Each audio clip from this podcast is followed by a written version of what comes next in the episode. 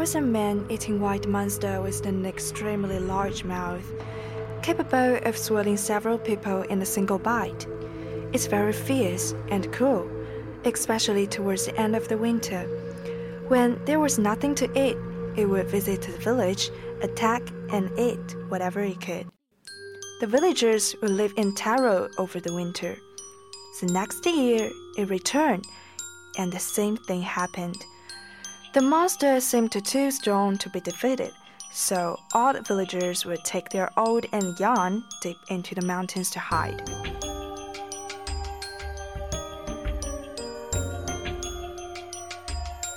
One Day, however, a wise woman passed through the village and told an old woman, I will teach you how to scare it away. That evening, when the monster arrived at the village, he saw that all the houses were dark except the house in which the old woman lived. He approached the house, licking his lips in anticipation. Suddenly, the deafening noise of firecrackers sounded endlessly.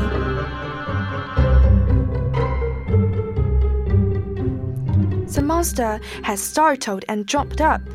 Suddenly, he realized that the house was covered in red paper. This scared him even more, and it ran off the mountains directly. When the villagers returned, they saw the old woman was unharmed. People later learned that the monster was afraid of loud noises and the color, red. The villagers came together and agreed that when it was time for his annual visit towards the end of the winter, they would start a fire in front of every door and not go to sleep, but rather make noise.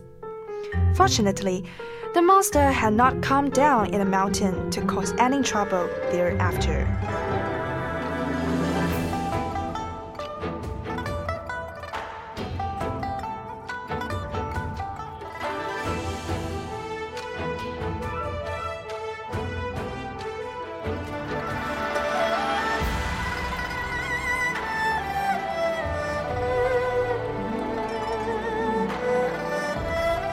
Hi everyone, welcome to today's English Bridge FM 95.2. I'm your friend Wency. It's been a long time since our last program. How's everything going? Do you have a good time during your winter holiday? I guess many of you may get frustrated for spending the winter holiday meaninglessly, lying in the bed for the entire day or watching Korean dramas for the whole afternoon. All in all, didn't study. But I have to tell you it's okay because we will learn together on this program.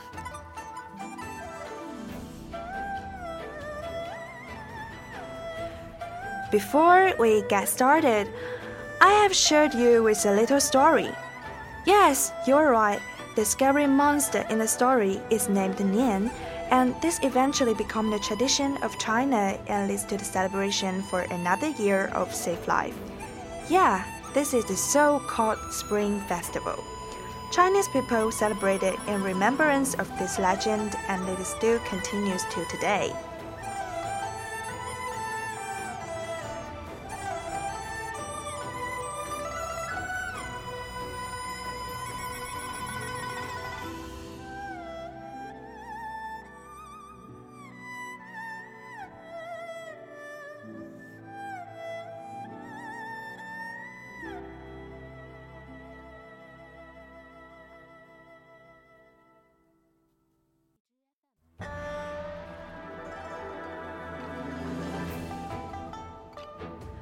每年的农历正月初一就是春节，春节即农历新年，俗称过年。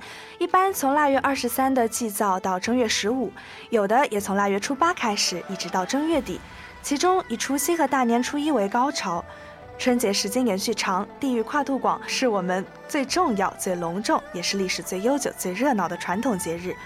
中国人民过春节已经有四千多年的历史，相信大家也在寒假都好好的过了一个春节。那大家是怎么过春节的呢？又怎么用英文来表述呢？不知道的话，就跟我一起来学习吧。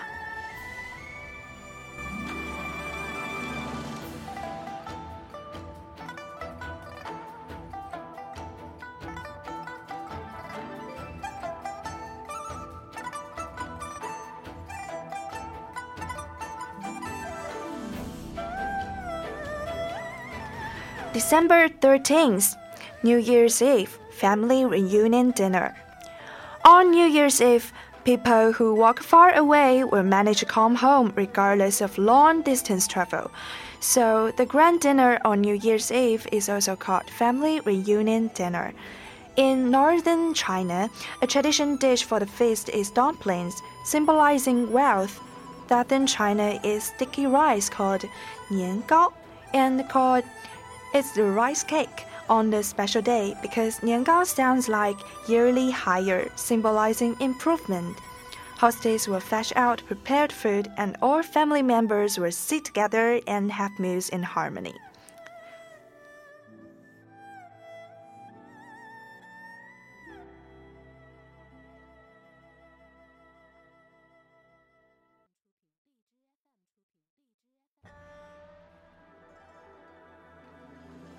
这时候问题就来了，我们知道啊，汉语的称呼是非常复杂的，很多人的家里都有七大姑八大姨。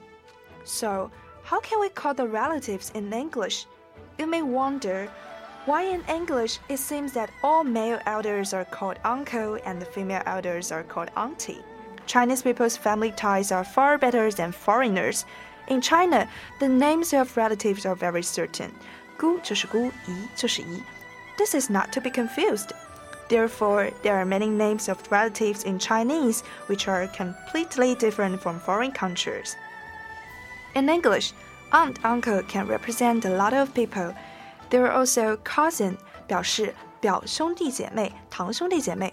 More specifically, the term can refer to both males and females, but you still need to understand some special wordings of your relatives. If it is an elder, you need to add one grand, 比如说爷爷 grandpa. If it is elder of the elders, remember to put in a great before it. 像曾祖母就是 great grandmother. If you two become relatives because of your relative's marriage, pay attention to adding an in-law behind it. 像嫂子就是 sister-in-law，儿媳就是 daughter-in-law。 另外的，我们还有 half brother。同父异母或者同母异父的兄弟，adopted son 养子这样的说法。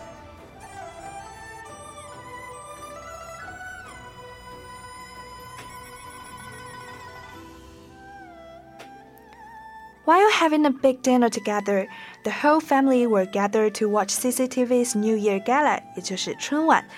it's become the Chinese custom for many families to end to watch the CCTV New Year Gala while having their dinner. The gala starts at 8 p.m. and ends at midnight when the New Year's arrives, featuring traditional, folk, and pop performances from China's best singers, dancers, and acrobats. 杂技演员哈。 but I really have to say that this year's New Year's Gala is quite boring for me, except Liu Qian's marvelous magic show. So, at this time, some kid will sneak out to set firecrackers and fireworks, 放鞭炮和烟花. It is a way to add an jubilant atmosphere to the festival and it brings the good happiness.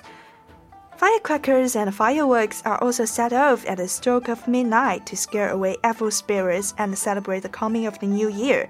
So, even though lightning fireworks produce a loud noise, Chinese people do not take it in their stride, but also they generally enjoy firecrackers.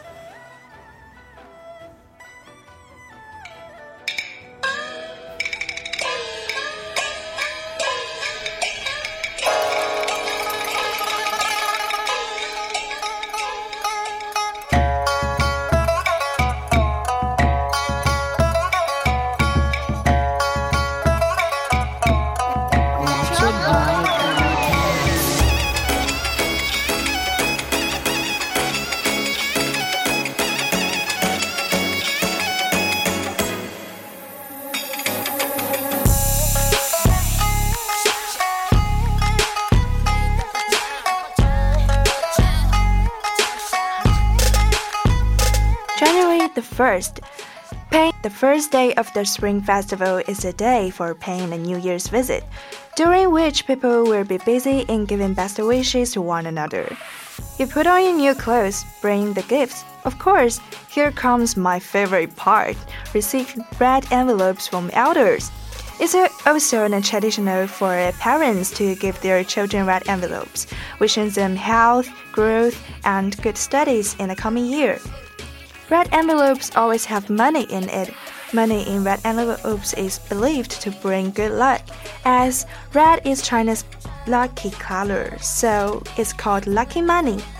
Also, it is said that people shouldn't dump things on the first day of the new year, so that they would be able to keep whatever worth of fortune they will be in possession of in the next year.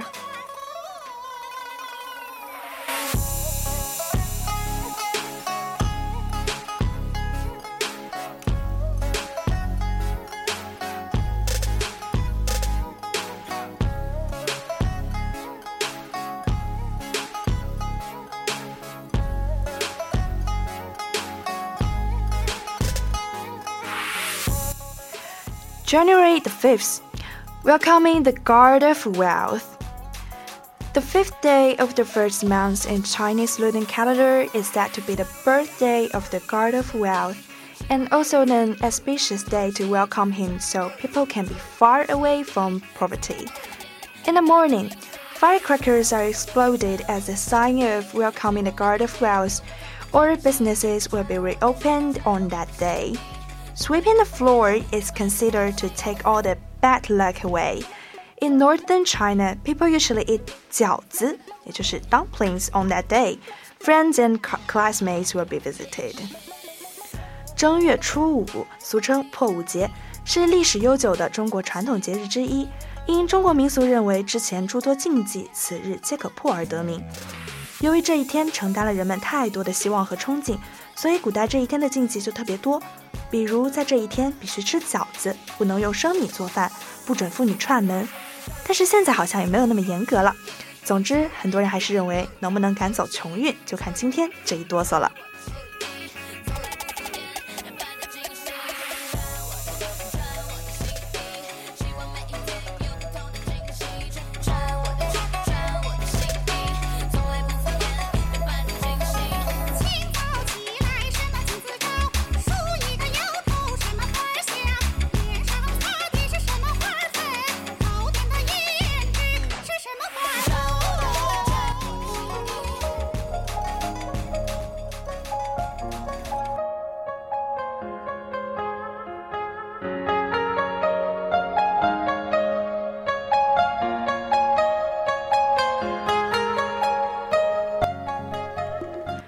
January 15th, the Lantern Festival. The Lantern Festival, also called Yuanxiao Festival, is celebrated on January 15th of the lunar calendar. It is the first full moon night in the Chinese lunar year, symbolizing the coming back of the spring. The Lantern Festival may be regarded as the last day of spring festival period, so it is a good day for family get-togethers. When it arrives, Lanterns of various shapes and sizes are hung in the streets, attracting countless visitors. Children will hold self made or bought lanterns to stroll with the street, extremely excited. The most famous part of the Lantern Festival is the gas lantern riddles. Lantern owners write riddles on a piece of paper and post them on the lanterns. If visitors have solutions to the riddles, they can pull the paper out and go to the lantern owners to check their answers. If they're right, they will get a little gift. The activity actually emerged during people's enjoyment of lanterns in the Song dynasty. As riddle guessing is interesting and full of wisdom, it has become popular among all social strata. Also, it's essential for people to eat yuan xiao the rice dumplings have sesame or meat in it. That's why the Lantern Festival is also called Yuanxiao Festival. Besides, in China, Tangyuan sounds like the word 团圆, so it carries people's wish to reunion and live in harmony.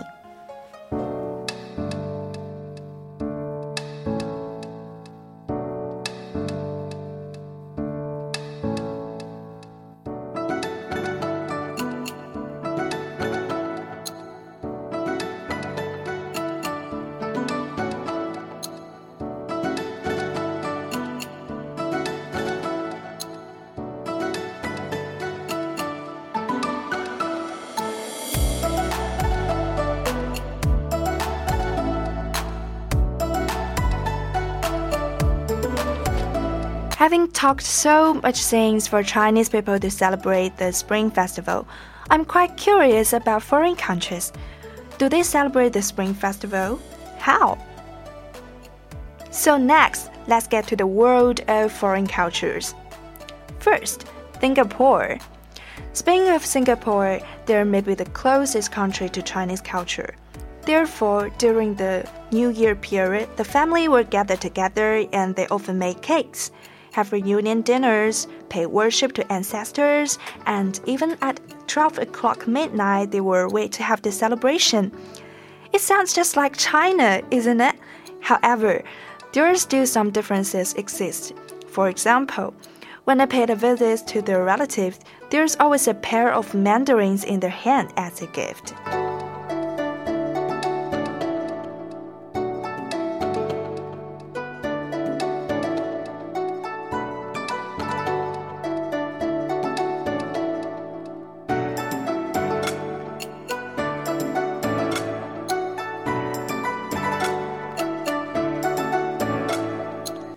In Thailand, it is still very important to pay attention to the Spring Festival.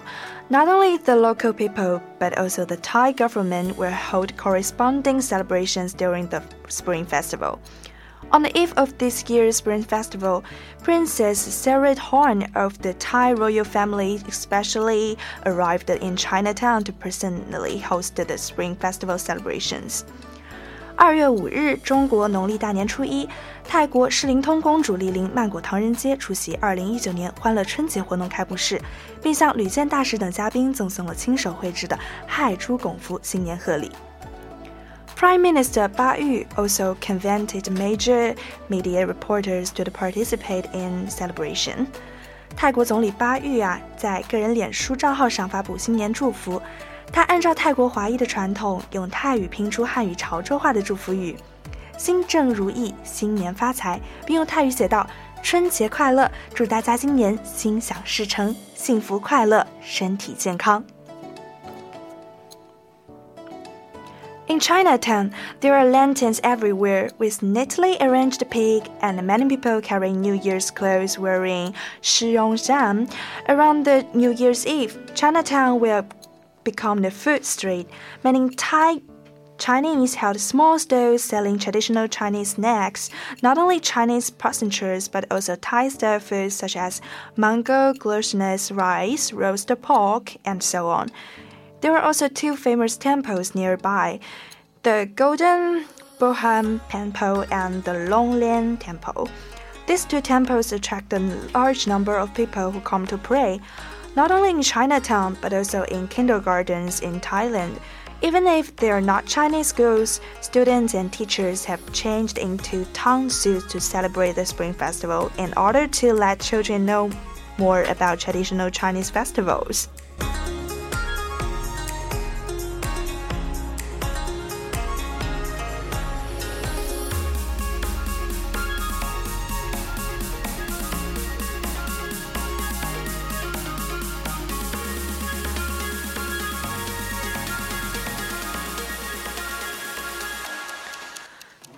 France. Just as our country celebrates Christmas every year, the French are becoming more and more familiar with the Chinese New Year. It is no exaggeration to say that the Spring Festival has quietly entered the French family. On the eve of the Spring Festival, the streets and alleys are decorated with new flags and colorful flags. Not only the Chinese community, but also the Paris City Plaza the red lanterns are hung high, and the atmosphere of joy and peace is on the horizon. The French people's practice of celebrating the Spring Festival is not only due to curiosity about Oriental culture or simply to join for fun, but also because of the love of Chinese culture and even respect. As early as the Spring Festival of 2007, former French President Jacques Chirac give the Chinese New Year greeting to all Chinese and overseas Chinese living in France and Europe. On February the 18th, we will celebrate Chinese traditional New Year.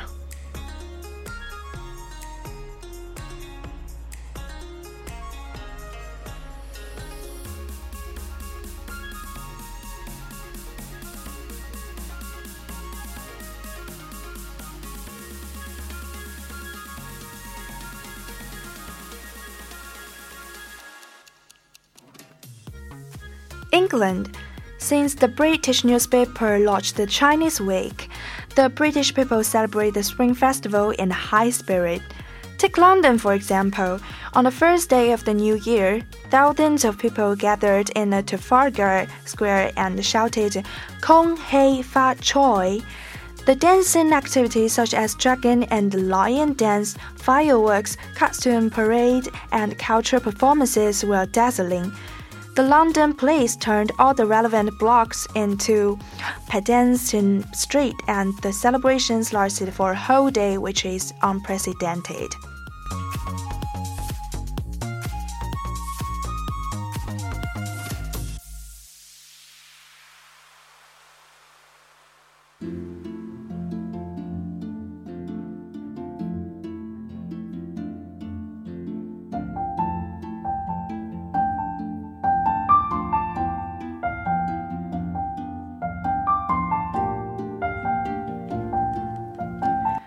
Whether to celebrate the Western Festival always been the focus of people's discussion.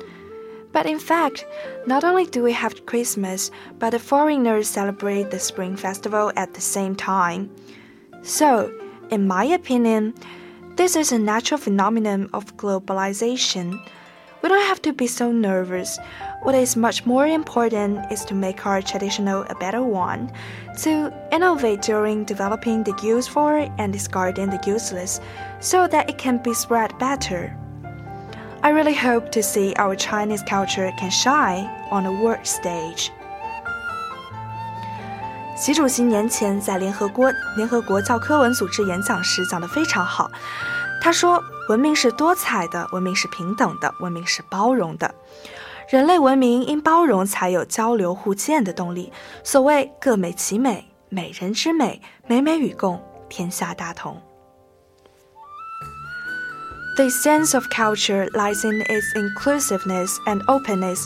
Chinese culture is an open culture. It is precisely because of that is a strong validity. If we blindly reject foreign culture, it reflects we lack confidence on our own culture. This lack of confidence, however, will make our culture lose its vital. Therefore, we should not strongly resist the foreign culture for no reason.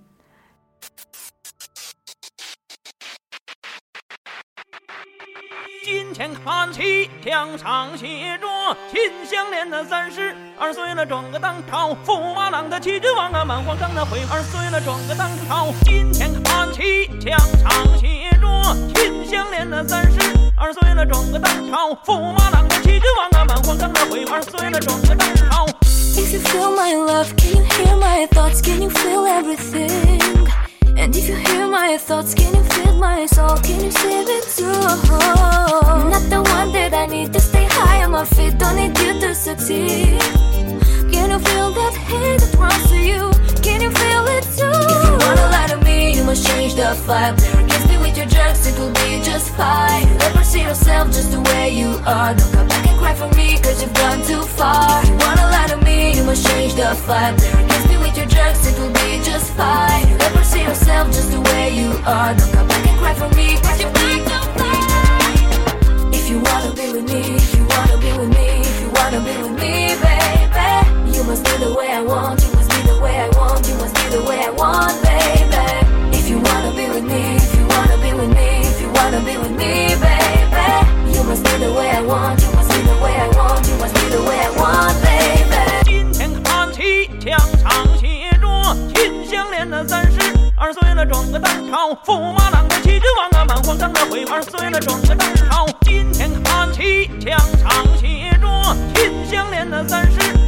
了，转个当朝；驸马郎的齐君王啊，满皇上的回二岁了，转个当朝。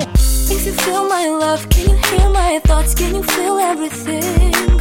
And if you hear my thoughts, can you feel my soul? Can you see it too? Not the one that I need to stay high on my feet. Don't need you to succeed. Can you feel that hate that runs to you? Can you feel it too? If you wanna lie to me, you must change the vibe. There with your drugs, it will be just fine. Never see yourself just the way you are. Don't come back and cry for me, cause you've gone too far. If You wanna lie to me, you must change the vibe. There against me with your drugs, it will be just fine. Never see yourself just the way you are. Don't come back and cry for me, cause you've gone too far.